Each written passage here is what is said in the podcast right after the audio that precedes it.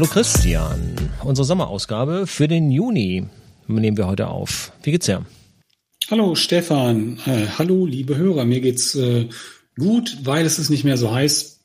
Es war die letzten Tage nicht so schön, aber inzwischen ist es wieder abgekühlt und ich sitze hier im Büro. Wir sehen uns immer noch auf dem Monitor und mir geht's eigentlich gut. Und dir, Stefan? Ja, mir geht's auch sehr gut. Ich bin jetzt zweimal geimpft und frage mich allerdings, wie ich jetzt zu meinem digitalen Impfausweis komme, mit dem ich dann ja demnächst wieder am Leben teilnehmen kann. Also im Moment habe ich halt meine Aufkleber in meinem Impfbuch. Keine Ahnung, ich glaube, ich muss damit jetzt in der Apotheke.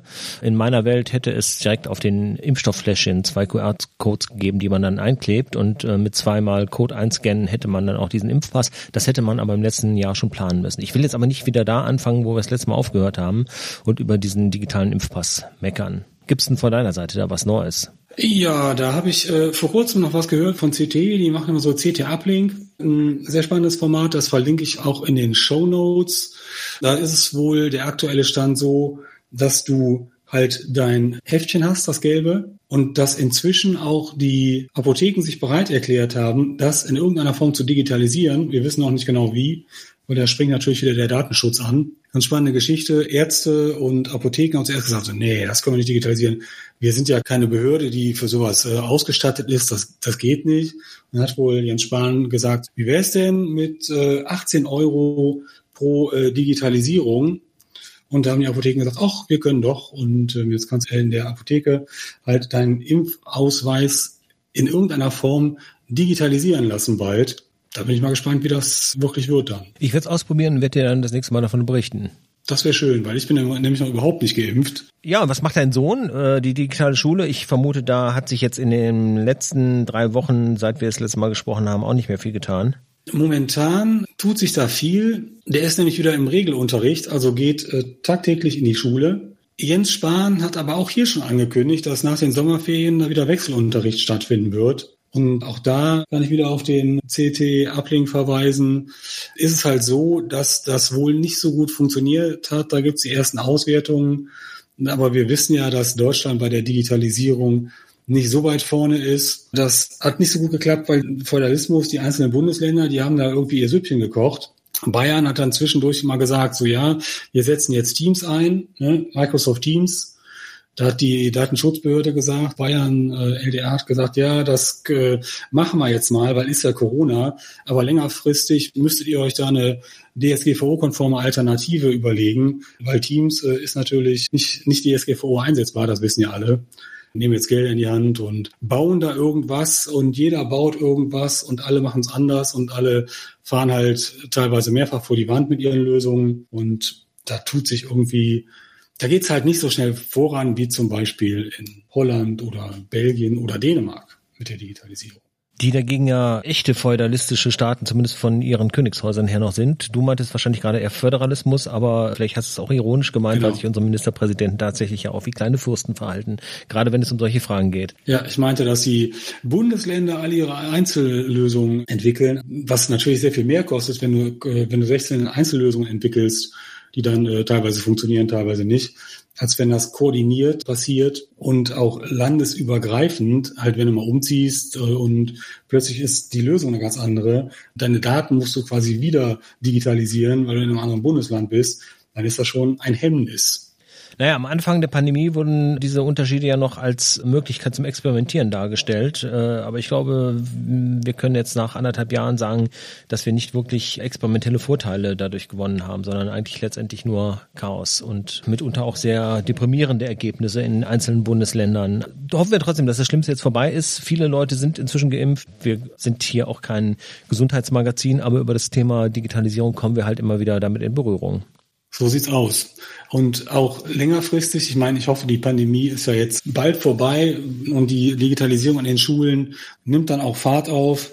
Und wir haben ja noch das, das Thema Behörden, die da bestenfalls mal vorangehen. Im Rahmen des OZGs, des Onlinezugangsgesetzes, ähm, da ist es aber auch der Fall natürlich, dass wieder jedes Bundesland sein eigenes Süppchen kocht und dass wir da halt auch wieder nicht so vorwärts kommen, wie das geplant ist und wie schön wäre.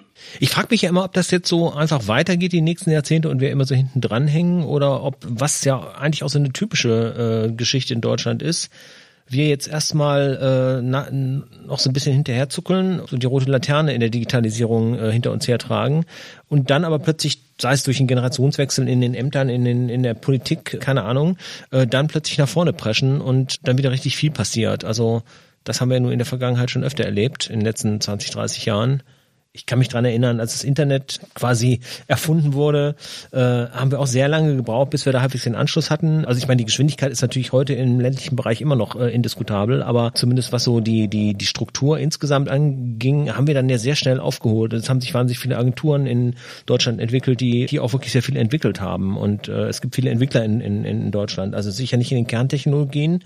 Ja, das ist natürlich alles nach wie vor in den USA und wird sich da auch nicht mehr zurückholen lassen. Aber im europäischen Vergleich stehen wir da, glaube ich, gar nicht so schlecht da. Ja, ich glaube, wir haben hier zwei Hemmnisse, mit denen wir zu kämpfen haben als Deutsche. Zum einen ist das wirklich der Datenschutz, der halt immer angeführt wird, ja, aber der Datenschutz, wir sind nun mal, was Datenschutz angeht, ganz besonders penibel und dementsprechend auch Vorreiter weltweit.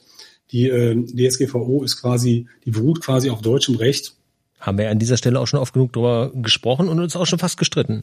Genau. Und der, der zweite Punkt ist halt, wir sind nicht so affin, wenn es um neue Sachen geht. Ein Freund von mir, der hat mal versucht, irgendwie so einen ganz, äh, ganz hippen, modernen Roller hier in Deutschland zu vertreiben. Tri Trikes hieß das, Tricke mit Doppel-K. Und äh, der ist überall in ganz Europa ist der total gut angenommen worden, nur in Deutschland nicht. Der Deutsche hat wahrscheinlich gesagt so, was ist das denn? Das ist neu, das kenne ich nicht. Das, das will ich nicht. Das, das heißt, halt es ist gar nicht an irgendwelchen Zulassungen gescheitert, was man jetzt als erstes mal vermuten würde, dass man sich wieder nicht einigen konnte, ob das Ding jetzt auf dem Gehweg, auf dem Radweg oder auf der Straße fahren darf oder soll, äh, sondern es wurde wirklich nicht angenommen vom Markt. Es wurde in Deutschland weniger angenommen als in dem Rest Europas, ja. Mhm. Und ich glaube, so ist das auch mit dem, mit der Digitalisierung und mit, mit neuen Verfahren. Wir mögen, glaube ich, mentalitätsbedingt neue Sachen nicht so gerne. Na gut, es muss ja auch nicht immer verkehrt sein, wenn man nicht jetzt jedem heißen Scheiß hinterherrennt. Aber auf der anderen Seite gibt es eben viele Dinge, äh, wo durch Digitalisierung nicht nur neuer Schnickschnack entsteht, sondern das Leben einfacher oder auch transparenter wird. Also ich denke gerade, was politische Mitbestimmung angeht, gibt es da viele Tools, die man deutlich besser nutzen könnte.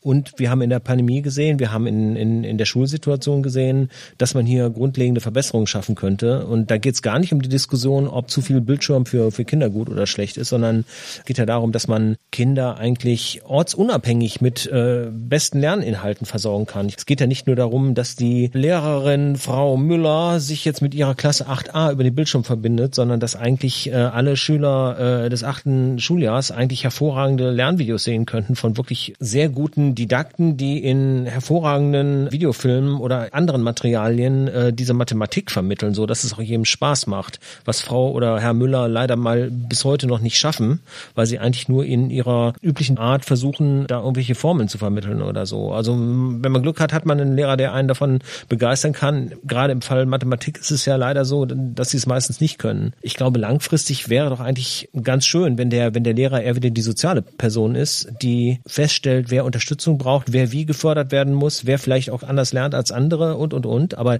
die Inhalte selber, genauso wie sie heute auch schon aus dem Schulbuch kommen, können aus ganz anderen Medien kommen. Und die Schulstunde kann einfach daraus bestehen, dass man wirklich digitale Lehrinhalte bekommt. Und dann kannst du letztendlich auch irgendwo auf dem Dorf in deiner Dorfschule sitzen mit auch verschiedenen anderen Altersgruppen, wo dann der echte Lehrer dich betreut und dich auch wirklich wieder betreut und nicht mit irgendwelchem Stoff vollpumpt und sehen muss, dass er da seinen Notenschnitt in der Klasse hält oder so. Richtig, du musst halt vorsichtig sein, wenn es um die Digitalisierung von Unterricht geht, aber auch um die Digitalisierung von Behörden, hier Onlinezugangsgesetz Stichwort, wo Dänemark schon sehr weit ist, dass du niemanden abhängst. Zum Beispiel bei der Digitalisierung von Unterricht gibt es auch sozial schwache Kinder, die halt keinen Laptop zu Hause haben. Die sind dann außen vor, werden sozial stigmatisiert und haben da dann ein ziemliches Problem. Oder in äh, überalterten Gesellschaften wie unserer musst du halt gucken, dass wenn Behördengänge wie in Dänemark nur noch digital zur Verfügung stehen, du die alten Leute nicht abhängst. Die halt sagen, Internet, da kenne ich mich nicht mit aus, da kann ich nicht mit umgehen.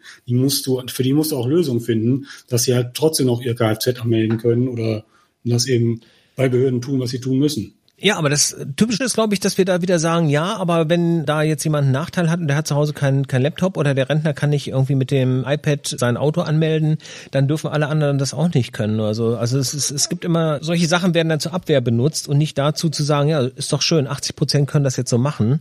Äh, ein Teil genau. der Schüler kann von zu Hause aus lernen, aber die anderen bekommen natürlich weiterhin Unterstützung. Es liegt natürlich sicher auch daran, dass, dass diese, dieses Effizienzdenken, äh, dieses Kostenspardenken, was in, in alle Lebensbereiche Einzug gehalten gehalten hat, mittlerweile dazu führt, dass wir dann eben nur noch schauen, ja, ist ja schön, wenn wir jetzt alles digital machen können, dann, dann können wir auch unsere Schalter abschalten. Also ja, die, die Sparkasse ist digital erreichbar. Natürlich braucht die nicht mehr diese Menge von Personal und auch wahrscheinlich nicht mehr diese Menge von Filialen, weil sich das tatsächlich irgendwann nicht mehr rechnet. Aber ähm, ich glaube, dass in erster Linie, da keiner mehr dran gedacht hat, dass Oma Lehmann dann vielleicht doch nochmal jemanden am Schalter benötigt, der beim Ausfüllen der Überweisung hilft oder das gleiche eben in der Schule.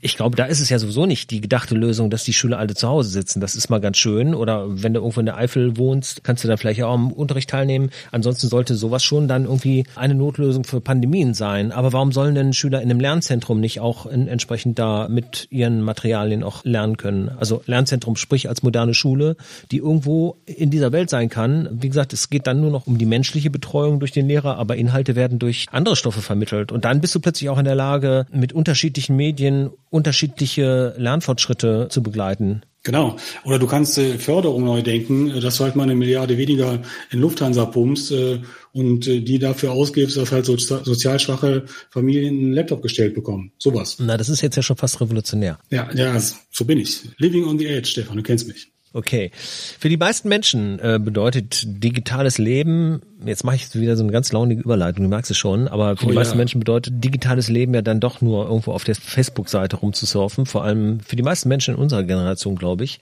Auf jeden Fall erreicht man da viele und das Schöne ist, dass die den Datenschutz ja gar nicht so eng nehmen. Schön im Sinne für Menschen, die Werbung treiben wollen, weil wenn du da erstmal drin gefangen bist, bist du sehr transparent und Facebook kennt deine Gelüste und deine Interessen und deshalb ist es sehr günstig und auch sehr zielgerichteter Werbung zu schalten und ohne das jetzt weiter moralisch bewerten zu wollen. Ähm, ich habe ein Interview gemacht mit dem Andreas Kobs, der ist Berater genau in diesem Bereich und kennt sich hervorragend mit Facebook-Werbung aus und ja, über das Thema habe ich dann mit ihm gesprochen. Spannend, lass uns mal reinhören.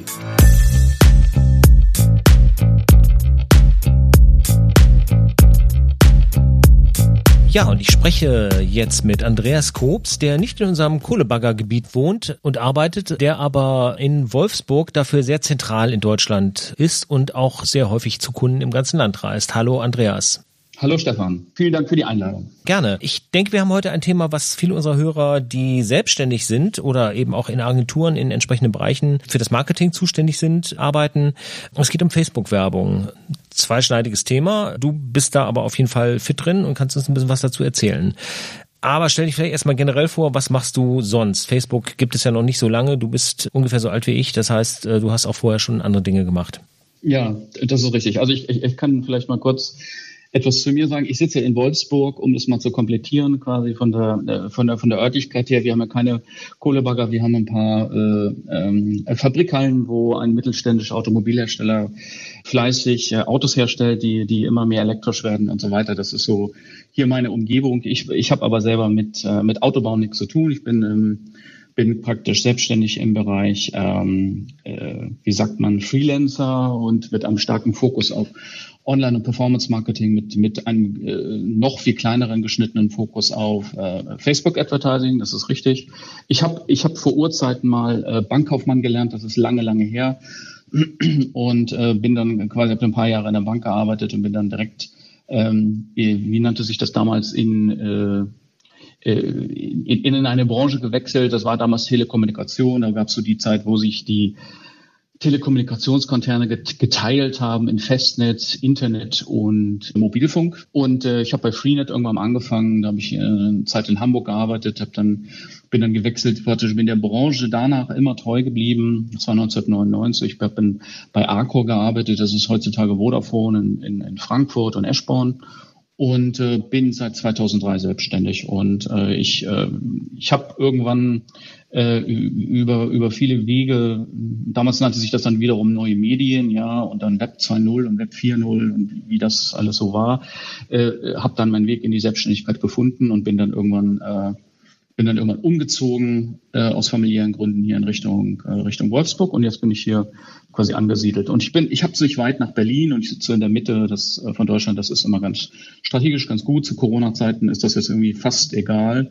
Äh, aber zu den Zeiten, wo ich ein bisschen mehr unterwegs war, äh, ist das hier in Deutschland eine ganz gute, ganz gute Location. So und äh, ich mache für viele Kunden im, äh, im B2C und B2B-Bereich ähm, Projekte im Bereich Online-Marketing, äh, Facebook-Marketing und das ist so das, was ich so äh, Tag ein, Tag aus tue. Wie genau. bist du da jetzt auf ja. Facebook gekommen? Weil viele, äh, gerade im B2B-Bereich, arbeiten mhm. ja eigentlich traditionell erstmal mit Google Ads. Das ist ja der klassische Werbemarkt der letzten Jahre geworden in dem Bereich haben wir uns ja auch mal kennengelernt und äh, das, ja. das läuft ja eigentlich seit, seit vielen Jahren sehr gut. Man ist direkt auf der Seite vertreten, auf der auch gesucht wird. Facebook ist ja dann schon wieder eine eingeschränkte Zielgruppe. Wie bist du dazu gekommen, dich äh, auf, auf dieses Segment zu konzentrieren? Ehrlicherweise ähm, war das Zufall. Ich hatte, ich hatte ein Mandat in, in Berlin und äh, das war so 2008, 2009. Das war zu der Zeit, wo, wo Facebook äh, gerade mal in Deutschland gestartet war, in den USA sehr populär war, gerade mal in Deutschland gestartet war und äh, äh, praktisch eine Anzeigenlösung, ähm, eine Anzeigenlösung präsentiert hat und gesagt hat, Mensch, ihr könnt äh, bei uns auch äh, Werbung schalten. Ja, das war damals sehr rudimentär. Es gab noch nicht viele Werbeplätze, die ähm, die Auswahlmöglichkeiten waren damals schon sehr gut, aber das, das, das ganze System war noch nicht ausgereicht, aber es funktionierte irgendwie. Und es gab niemanden in dieser Firma, äh, der, der sich recht mit dem, mit dem Thema anfreunden wollte. Und dann irgendwann kam man auf mich äh, nach dem Motto, wenn, wenn, er, wenn er denn schon mal da ist, dann kann, dann kann er doch irgendwie hier die, die Verlängerung Richtung Facebook machen und wir gucken einfach mal, was da rauskommt. So. Und das, das hat sich ab dem Zeitpunkt für mich, für mich praktisch verselbstständigt. Und dann, dann kam quasi ein Projekt zum anderen und dann, dann habe ich äh, Facebook quasi so an seiner, in, in, quasi in der Entwicklung begleitet, ja, bis, bis eigentlich zu dem, was es, was es heute so darstellt. Ne? Und, und du hast recht, es, es gibt immer so nach dem Motto, was, was will ich denn mit, äh, was will ich denn mit Facebook? Google, äh, Google ist doch irgendwie viel präsenter oder viel schneller oder so. Das, das, es gibt da ein paar Unterschied, grundsätzliche Unterschiede, die können wir vielleicht nachher nochmal diskutieren äh, zwischen den beiden Kanälen. Aber mh, ich habe auch manche Kunden, die sind ein bisschen äh, kleiner und jünger und äh, bei denen ist das immer gut, ähm, wenn man nicht nur mit Google anfängt, sondern wenn man auch mal den, den, den Blick ein bisschen öffnet und vielleicht auch mal eine Facebook-Kampagne dazu startet und einfach mal schaut, ähm, wie, wie sich diese beiden Kanäle im Vergleich auch verhalten. Ja? Was bei Facebook natürlich verführerisch ist, ist, dass ich hier die Zielgruppen sehr genau definieren kann. Also mhm. vorausgesetzt, die Daten, die mir da äh, vorgelegt werden, stimmen dann wirklich auch, kann ich ja im Grunde ganz gezielt Hausfrauen zwischen 35 und 40 ansprechen, die sich für Radfahren interessieren und äh, zwei Kinder haben. Und in Berlin-Charlottenburg äh, wohnen quasi genau. So zum Beispiel. Ja, ja. ja. Es, äh, das, das ist schon vollkommen richtig. Ähm, es, es gab mal so Zeit, wo das wirklich en Detail so möglich war. Das, das äh, Facebook hat viel mit dem Thema Datenschutz zu tun gehabt. Die, die haben dort äh, an der Seite höchstwahrscheinlich auch ähm, ganz, äh, ganz zu Recht viel Prügel einstecken müssen, weil sie halt unglaublich viele Daten sammeln und sammeln können. Ja, das setzt sich bei denen auch jetzt fort mittlerweile über die äh, über die anderen Plattformen, die es so gibt. Es gibt ja Facebook und dann gibt es Instagram und dann war eine, eine lange Zeit in Diskussion, da sind sie dann auch wieder ein bisschen zurückgerudert, Werbung einzublenden, auf jeden Fall in einer sehr rudimentären Form, in WhatsApp-Dialoge, ja, dann geht es immer um, wenn man schon mal im Thema Datenschutz ist, immer um den Austausch dieser Daten, ja, also was weiß Facebook von mir über die verschiedenen Plattformen, und so weiter. Ja, es ist, äh, es ist ein ganz auch mittlerweile ein sehr ausgereiftes System, wo man sagen kann, ich kann, äh, ich kann über die verschiedenen Facebook-Kanäle äh, äh Kampagnen auch automatisiert fahren und äh,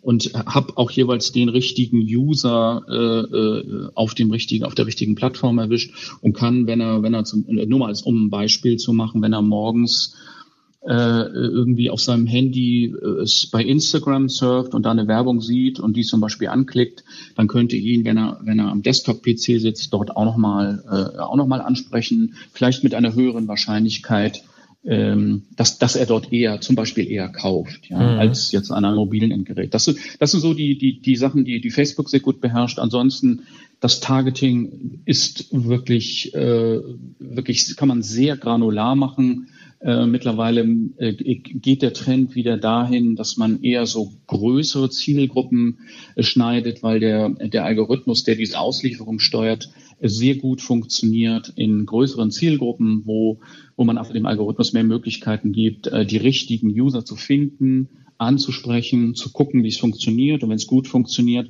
in einer größeren Zielgruppe auch direkter wieder an die an die Leute ausgeliefert, die den zum Beispiel den Käufern sehr ähnlich sind. Ja, also man nennt das so äh, statistische Zwillinge oder im Englischen sind, sind das so sogenannte Lookalike Audiences, damit man das vielleicht mal gehört hat. Das sind statistische Zwillinge, ähm, die, die, die man mit Facebook entweder entweder quasi aktiv anstoßen kann, sagen, ich habe eine ich habe eine Gruppe, zum Beispiel Käufer in meinem Shop und ich möchte davon statistische Zwillinge haben, dann lässt sich das mit dem, mit dem Backend eigentlich relativ leicht bewerkstelligen. Um so, so etwas zu messen, brauche ich dann aber verschiedene Tools. Und da bietet äh, Facebook ja auch eine ganze Kiste an. Zum Teil aber mhm. eben auch Lösungen, bei denen ich dann wieder höllisch aufpassen muss, dass ich die überhaupt datenschutzkonform einsetze. Sind das Sachen, bei denen du auch berätst oder muss sich da der Kunde selber drum kümmern? Äh, das, das kommt ehrlicherweise ganz auf den Kunden an. Also es gibt Kunden, die sind, ähm, die sind datenschutztechnisch sehr gut versorgt. Es gibt ja größere Kunden, die haben Datenschutzbeauftragte, haben zum Teil noch einen externen Datenschutzbeauftragten und sind da sehr firm, was sie, äh, was sie innerhalb der Gesetze quasi zulassen wollen und natürlich auch was nicht. Und äh, dann gibt es Kunden, die sagen, oh Mensch, ich bin, bin eigentlich gerade am Start und wie, na, ich habe jetzt so eine Webseite und jetzt äh, habe ich hier auch Datenschutzbestimmungen, die habe ich mir jetzt über so einen Generator gerade runtergeladen, passt das jetzt ganz genau? Mhm. Äh, also ich, ich gebe da quasi Hilfe zur Selbsthilfe. Ja, mhm. ich kenne ein, zwei, drei Anwälte, die, die auch spezialisiert sind in dem Bereich, die da immer gerne unterstützen, die auch das nochmal abgleichen, wenn, wenn der Shop komplett fertig ist, sagen, ist das jetzt alles sauber? Haben wir jetzt an, an jeder Stelle äh, mit diesen sogenannten Consent Walls darauf hingewiesen, dass jetzt in der folgenden Art und Weise und Form und Verwendungszweck die, die Daten erheben, ist das alles jetzt korrekt und so weiter. Wo sind denn da die Hauptgefahren? Gibt es da noch diese klassischen Pixel, die eingebaut werden? Ähm, gibt es da äh, andere Statistiktools, die datenschutzseitig da sehr mit Vorsicht zu genießen sind?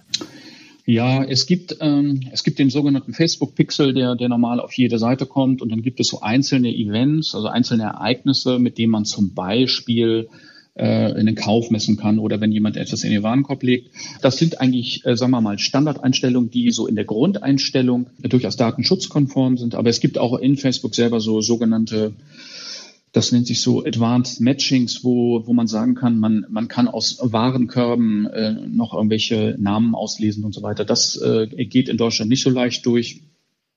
Das wäre aber Teil, Teil einer, einer, sagen wir mal, äh, gesonderten Datenschutzprüfung von jemandem, der darauf spezialisiert ist, der sagt, okay, welche, welche Daten werden erfasst, welche Einstellungen sind vorgenommen worden, wie sieht das hier aus auf der Seite und dann kann man auch mit den geeigneten Tools sehen, was, äh, was dort auf der Seite passiert. Also das, das, das kriegt man schon auch in Deutschland im Jahr 2021 schon datenschutzkonform hin. Jetzt merkt man bei den Sachen, dass es dann auch äh, nicht ganz so einfach ist, das ohne Hilfe selber zu machen. Ach, ja. Andererseits bekomme ich ständig ja äh, auf der Seite angeboten, du hast jetzt fünf Euro auf dem Konto, äh, stelle hier deine Anzeige. Ich muss nur eigentlich klicken und dann wird mein Anzeigenmanager auch für mich eingerichtet. Macht das Sinn oder ist das einfach nur eine Möglichkeit, schnell Geld loszuwerden? Also brauche ich eine professionelle Unterstützung, um mein Werbebudget hier wirklich sinnvoll einzusetzen? Da müsste ich jetzt antworten, weil, weil ich quasi der Unterstützer bin. Äh, das ist natürlich. Okay, da fahre ich den falschen, ja. Aber die Facebook-Welt trennt sich für mich immer so in zwei Welten. Ja, das eine ist so ich nenne das immer so den Bereich Social. Das ist so alles, was die Facebook-Page betrifft. Das sind Posts, die ich mache. Das sind ähm, äh, Hinweise, die ich gebe, was, was, was quasi meine Firma interessant macht. Vielleicht auch mal ein Angebot äh, poste und so weiter. Das ist so die Facebook-Welt. Dann gibt es die Instagram-Welt, wo ich, wo ich eher so bildlastig informiere, ja, wo ich sage, Mensch, äh, guck mal, das ist hier, äh, das ist hier so, so quasi eine nette, nette Firma. Ich, ich rede das immer von, von äh, sag mal, Business-Accounts, ja, ja. Äh, ähm, wo ich, wo ich sage, das ist von uns jetzt mal ein lustiges Bild. Wir haben eine, ja, bei Corona-Zeiten schwierig. Wir haben eine Firmenfeier gehabt und wir haben das gefeiert oder wir haben den eine Millionsten Kunden begrüßt oder wir haben hier ein neues Produkt. Also Instagram ist bildlastiger Und äh, Facebook ist halt ähm, so ein bisschen corporate-lastiger, also mehr informationsgetrieben.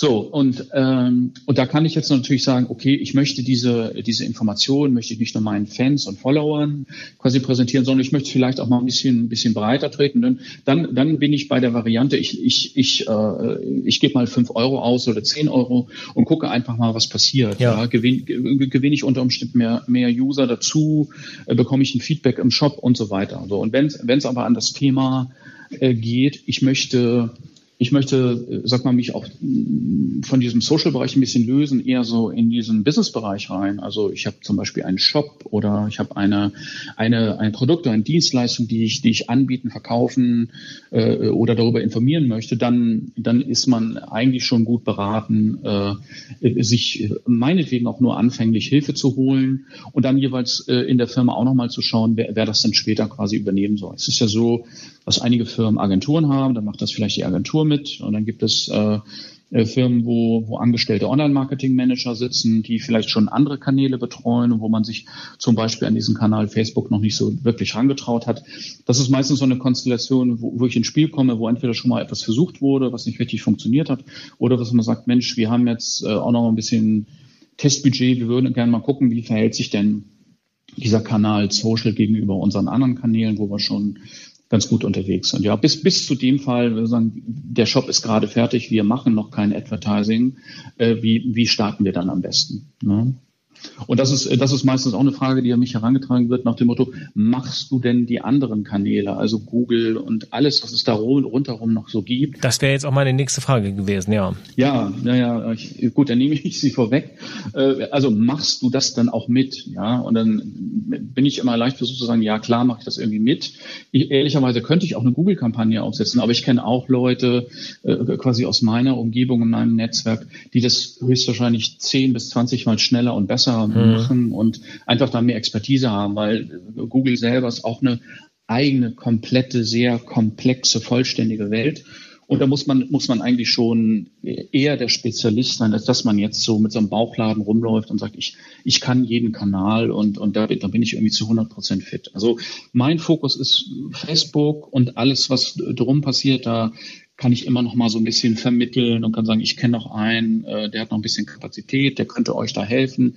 Telefoniert mal mit dem, dann stelle ich einen Kontakt her und dann, dann kriegt man so auch aus meiner Sicht in der Beratung ein rundes Bild hin. Mhm. Jetzt hat Facebook ja den Ruf, äh, eher ältere Menschen zu vertreten oder als als äh, User äh, zu haben und äh, alle mhm. Jüngeren werden eben zu Instagram, Twitch und ich weiß nicht wohin abgewandert.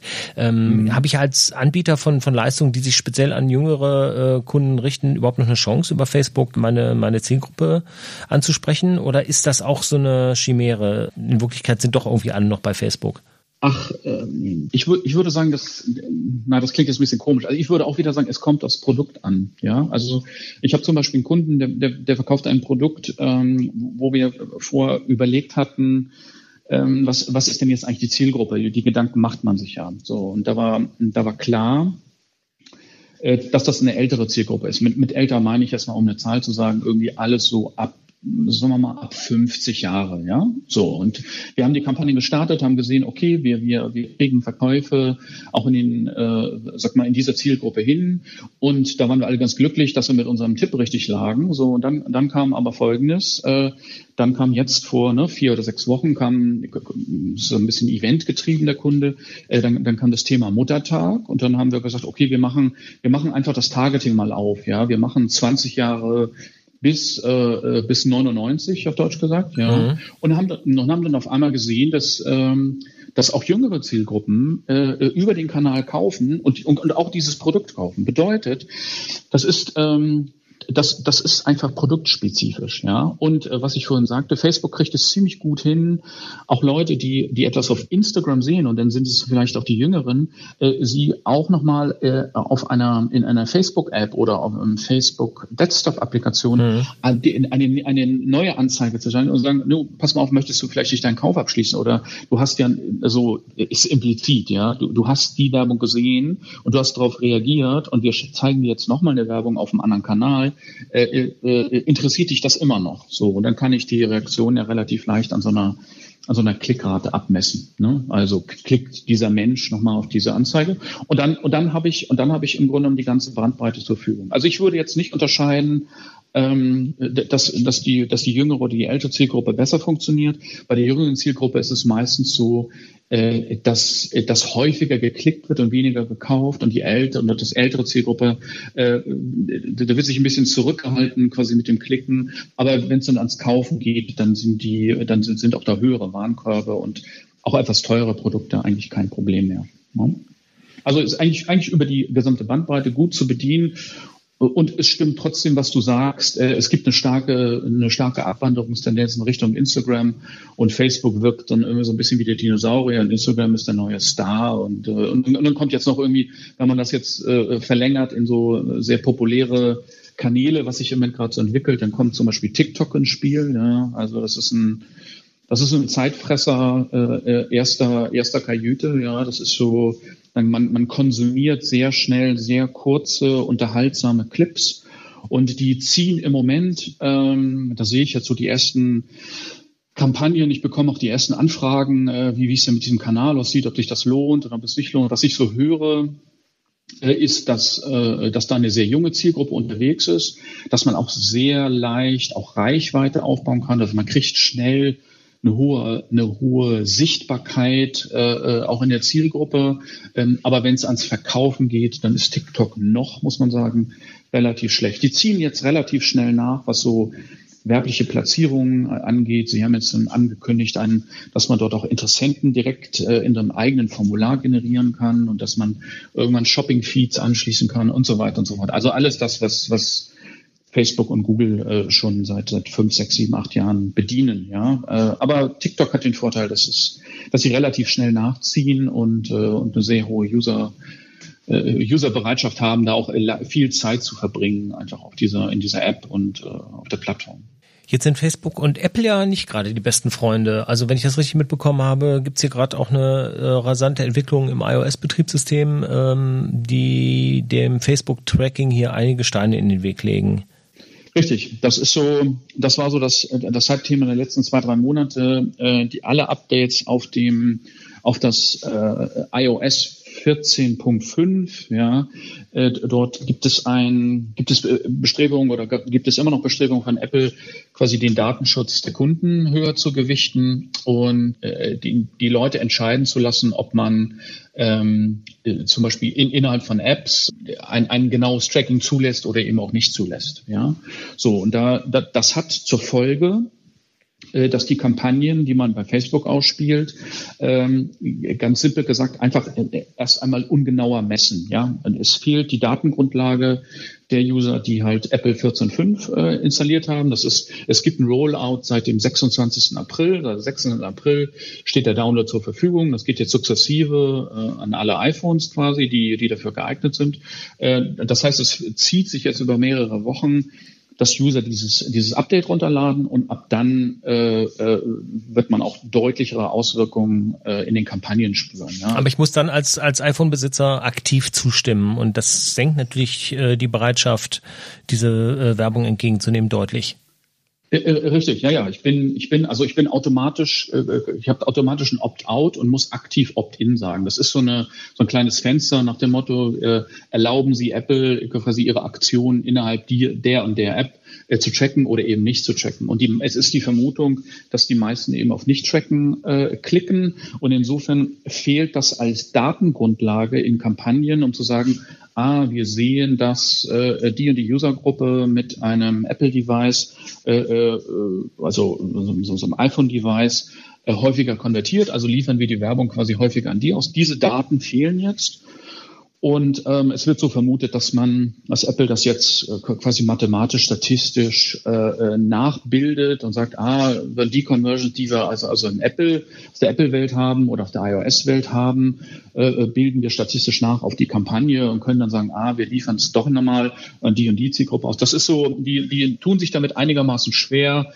Sie haben auch versucht, äh, Apple da so ein bisschen in die Ecke zu drängen und zu sagen, also ihr, ihr torpediert hier, ne, das ist gerade das Geschäft der der äh, Small and Medium Businesses, indem ihr quasi das Tracking schwerer macht und es den, und, und, und es den kleinen Geschäften schwerer macht, gut zu verkaufen bei uns und so.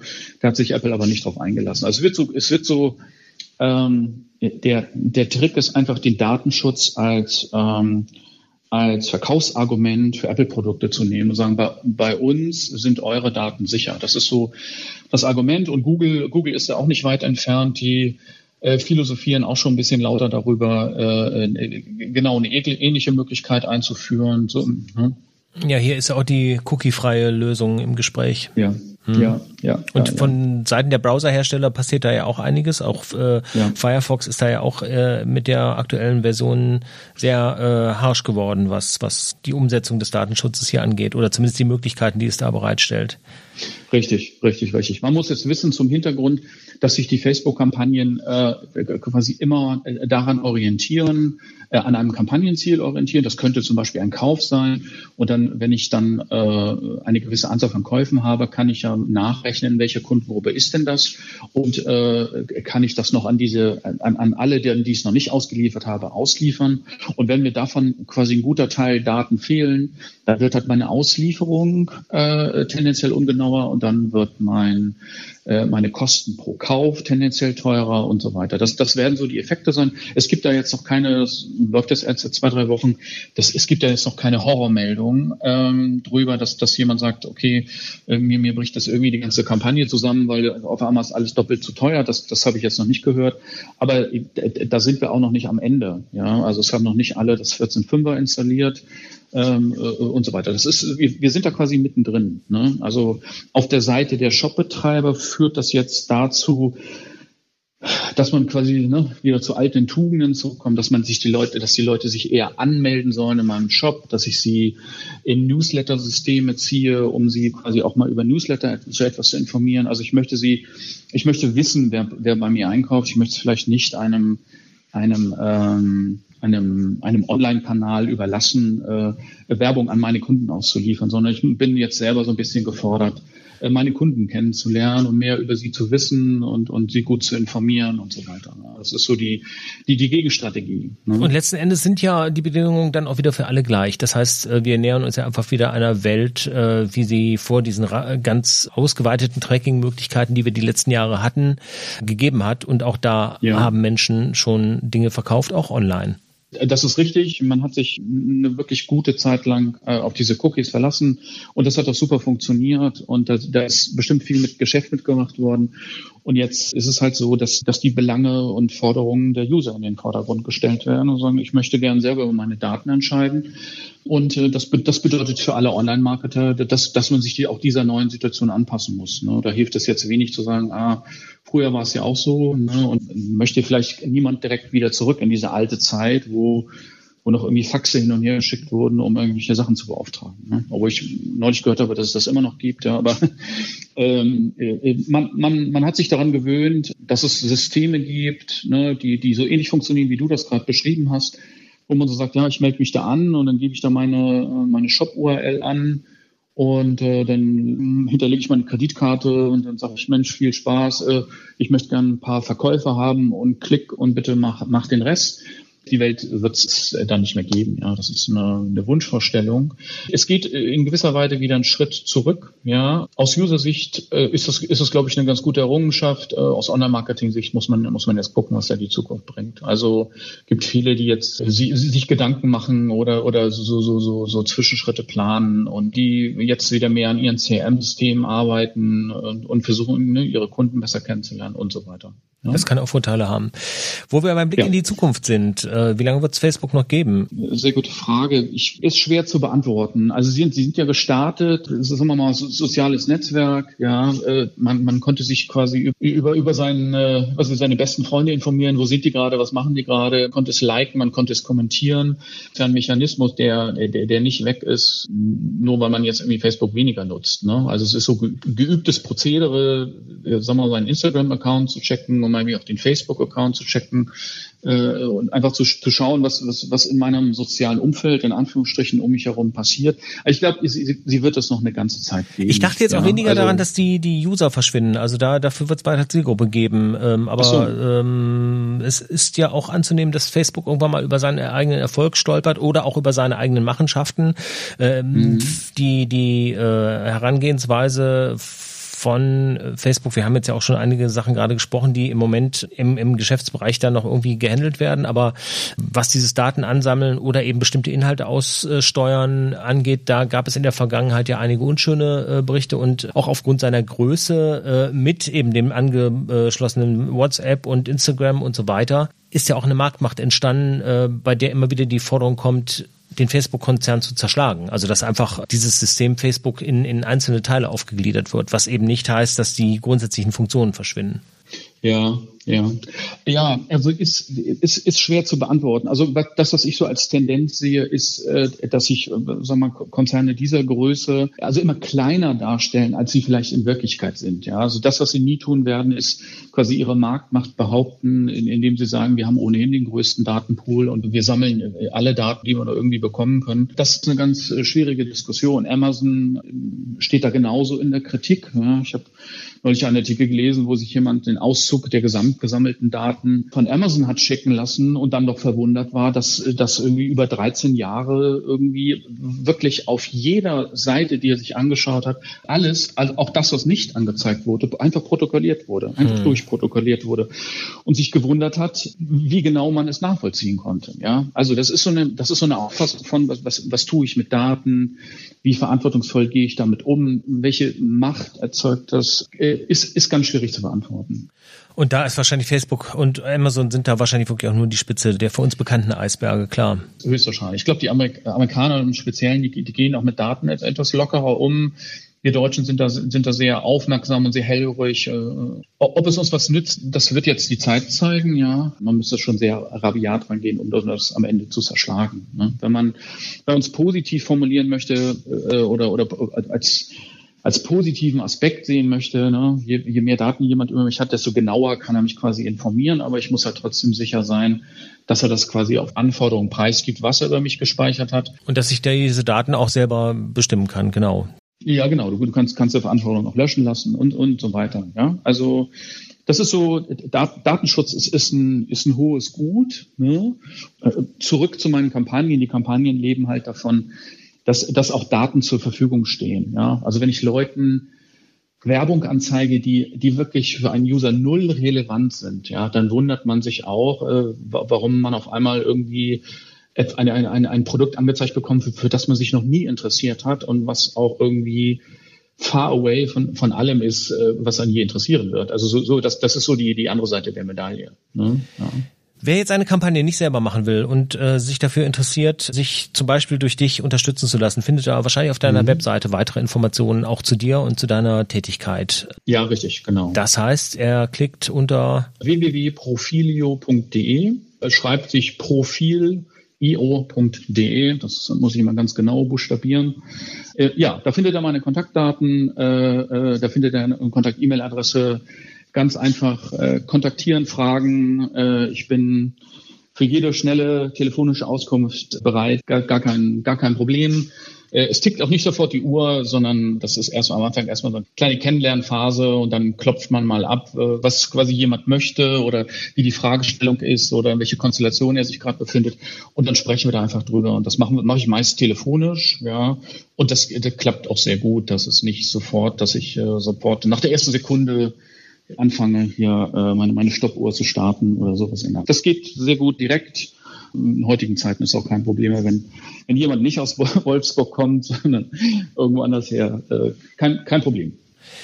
Andreas Kobs, Facebook, ja, wie nennst du dich genau? Werbeberater? Äh ja, das, nach der Formulierung suche ich auch immer noch, ehrlicherweise. Also ich, Freelancer, Digital Marketing Consulting, wenn es ein bisschen englischer sein kann, darf. Beratung rund um das Thema Facebook Advertising, das ist das, was ich tue. Äh, den Titel mag sich jeder selber äh, ausdenken. Gut, was auf jeden Fall sicher ist, ist Name und Ort. Wir haben gesprochen mit Andreas Kobs in Wolfsburg. Andreas, vielen Dank. Danke, Stefan.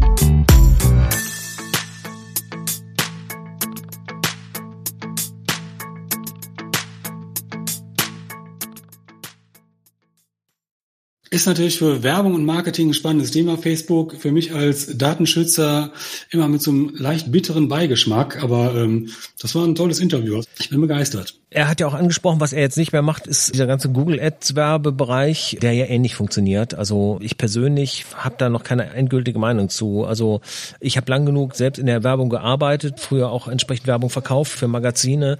Das ist natürlich immer so eine Sache. Also ich denke, solange wir in dieser Art, äh, wie wir wirtschaften, wirtschaften, wird man den ganzen Kram auch irgendwo anpreisen müssen. Und äh, ich glaube, wir sind beide auch selber als Selbstständige nicht davor gefeit, eben auch schon mal nach irgendwelchen günstigen Lösungen zu suchen, wo man möglichst schnell neue Kunden finden kann. Und als ich mit Andreas gesprochen habe, habe ich das natürlich auch entsprechend für mich durchgespielt.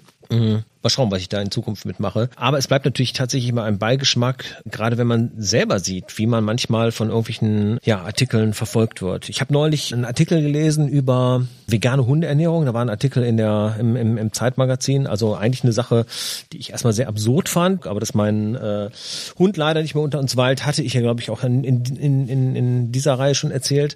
Ähm, in dem Zusammenhang hatte ich das dann also so ein bisschen nachgegoogelt und mich da noch ein bisschen drin vertieft. Und das war es dann eigentlich für mich. Ich bekomme jetzt seit ungefähr zwei Wochen auf fast allen Seiten, von Spiegel angefangen bis in irgendwelche amerikanischen Blogs, wechselnd immer angezeigt, Werbung zu veganem Hundefutter, witzigerweise mhm. aber eben auch äh, von BARF-Anbietern, also diesen Evangelisten des reinen, der reinen Fleischernährung, wo du also rohes Fleisch in, in Tiefkühleimern äh, bestellen kannst und äh, was also so genau die gegenläufige Sache ist. Aber die beiden scheinen also jetzt irgendwo meinen Cookie gefressen zu haben und verfolgen mich jetzt seit zwei Wochen, um mich zu überzeugen, wo ich meinen längst nicht mehr existierenden Hund jetzt am besten ernähren könnte. Spannend. Was ich in letzter Zeit häufiger sehe, ist, dass sich die Art verändert. Google hat ja sowieso angekündigt, äh, diese Personalisierung per Cookie äh, ausschleichen zu lassen und jetzt auf Container zu wechseln. Und ich sehe auch immer häufiger, dass ähm, Sachen nicht in Cookies gespeichert werden im Browser, sondern im Local Storage. Da denke ich mal, hä, wo ist denn jetzt mein Consent äh, hin, wenn ich den Consent-Cookie löschen möchte, um das Banner nochmal zu sehen. Und der ist dann in letzter Zeit häufiger bei User-Centrics beispielsweise im Local Storage und nicht mehr im Cookie drin.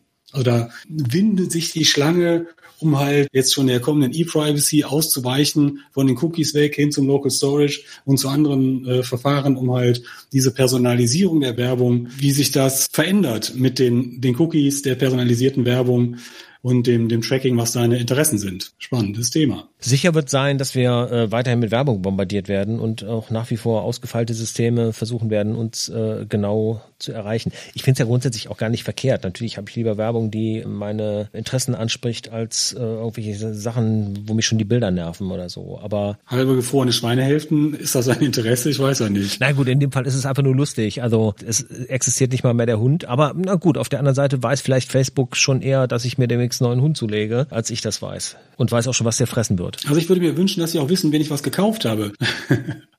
Weil wenn ich was gekauft habe, dann äh, interessiert es mich ja nicht mehr. Und du, du, du hast eigentlich, wenn du, wenn du selbst wenn du es online irgendwo bestellt hast, bekommst du teilweise genau von den Händlern, äh, bei denen du gekauft hast, auch nach wie vor noch die Werbung angezeigt. Das so verstehe ich dann. Perfekt ist es noch nicht. Ja. Gut, Stefan. Okay, wir haben wieder genug geklagt, aber im Moment ist äh, die Stimmung auch ein bisschen danach. Wir sollten aber mal wieder für die nächste Ausgabe ein paar Innovationen suchen und ein paar erfreuliche Themen. Mhm. Sehr gerne, bin ich dabei. Wo wir dann auch wirklich wieder sehen, wie uns die Digitalisierung nach vorne bringt. Und gerne auch wieder aus dem Rhein-Ruhr-Gebiet, denn wir sind ja die digitale Kohle. Das sind wir. In diesem Sinne, glüht weiter. Bis dahin. Bis dann. Tschüss.